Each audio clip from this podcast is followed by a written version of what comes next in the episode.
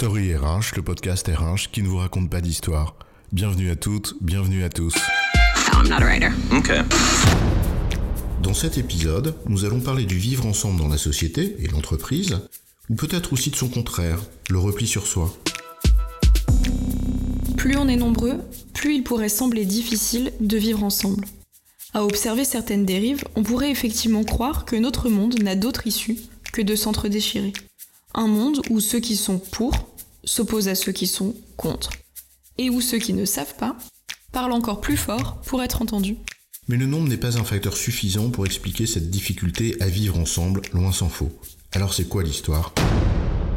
Lorsque l'on observe nos sociétés occidentales, riches et confortables, et nous allons ici nous concentrer sur celles-ci, plusieurs caractéristiques éclairent ce sujet du vivre ensemble, qui semble de plus en plus impossible. La première caractéristique à souligner, c'est celle de la catédoniste, c'est-à-dire le fait de considérer la recherche de plaisir, l'évitement des souffrances, comme le but de l'existence humaine. Et cette quête n'est pas nouvelle, puisque cette doctrine est apparue dès l'Antiquité. Mais nos sociétés d'hyperconsommation de masse ont poussé cette quête à son paroxysme. Or, notre niveau de confort étant déjà particulièrement élevé, en tout cas par rapport à d'autres, cette quête presque infinie de plaisir et de bien-être personnel est non seulement exagérée, mais elle devient surtout de plus en plus difficile à assouvir. Et cette difficulté est renforcée par un deuxième phénomène, les hypercrises mondiales qui se succèdent. Alors, on va pas toutes les citer, mais les attentats de 2001 qui marquent un monde qui bascule, la crise financière de 2008 qui signe un changement de rapport de force macroéconomique au détriment de l'Occident, et jusqu'à la crise sanitaire de 2020 qui nous renvoie à nos fragilités, à nos interdépendances.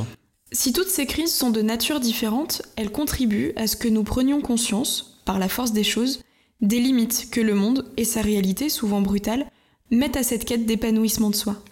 Une prise de conscience qui est d'ailleurs renforcée par notre compréhension, plus ou moins grande d'ailleurs, des limites des ressources naturelles. Et c'est peut-être ce qui conduit certains ou certaines à vouloir se gaver avant qu'il ne soit trop tard. On a ici tous les ingrédients du cocktail. Une quête ultime de l'épanouissement de soi qui se brise sur le mur du réel. Ça entraîne un repli sur soi, et c'est ce que Gilles Lipovetsky soulignait quand il parlait du, passage de la postmodernité à ce qu'il qualifiait d'hypermodernité. En gros, un désir dont on prend conscience qu'il est impossible de le satisfaire, par conséquent une frustration, puis un repli sur soi, et une forme d'hypersensibilité à tout ce qui pourrait contrarier.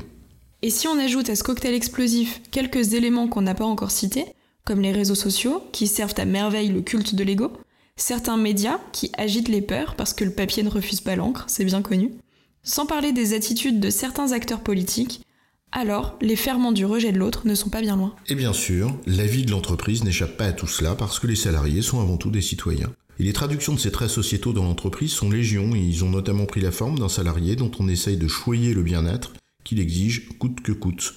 Et menant certains même d'ailleurs à considérer que le bien-être au travail est indu, conduisant aussi à une prolifération opportuniste de tout le courant du bonheur au travail ou de l'épanouissement personnel. Certaines démarches de QVT ressemblent alors à des cautères sur des jambes de bois, à force de préoccupations centrées sur ce bien-être et sur ce qui entoure le travail, plutôt que sur le travail en lui-même.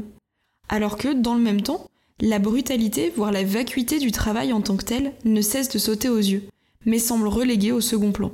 Mais ça, c'est un autre sujet. En substance, quand on prône la singularité de l'individu et qu'on nourrit, peut-être maladroitement ou avec de sincères et naïves bonnes intentions, mais qu'on nourrit un moi déjà hypertrophié, il ben faut pas s'étonner de voir le vivre ensemble se déliter. Entre le je et le nous, entre un nécessaire besoin d'identité et un non moins nécessaire besoin d'appartenance, l'excès de l'un nuit toujours à l'autre. En définitive, ce que nous devons individuellement et collectivement comprendre, plutôt que de nous replier, puis nous assécher sur nous-mêmes, c'est simplement que plus on est nombreux, plus nous devons, plus que jamais, apprendre à vivre ensemble. Absolument. Et en entreprise, apprendre ou réapprendre à vivre ensemble, ça impose deux conditions. D'une part, se respecter les uns les autres, parce que c'est la condition minimale de la coexistence de personnes qui forment société, mais ça c'est un autre sujet. Et d'autre part, respecter ce qui réunit ce groupe de personnes, en l'occurrence l'entreprise, car c'est précisément la raison pour laquelle elles doivent vivre ensemble ou travailler ensemble. Mais là aussi, c'est un autre sujet. En résumé, la question du vivre ensemble en entreprise se pose sur un terreau sociétal qui lui est peu favorable.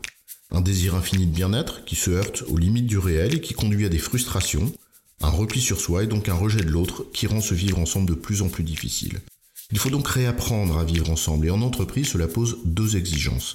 Premièrement, le respect de l'autre, parce que c'est la condition minimale de la coexistence, Et deuxièmement, le respect de ce qui unit, à savoir l'entreprise. J'ai bon, chef Oui, tu as bon, mais on va pas en faire toute une histoire.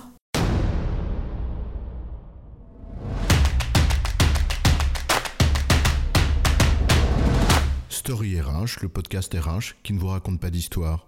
Retrouvez tous les épisodes sur storyrh.fr.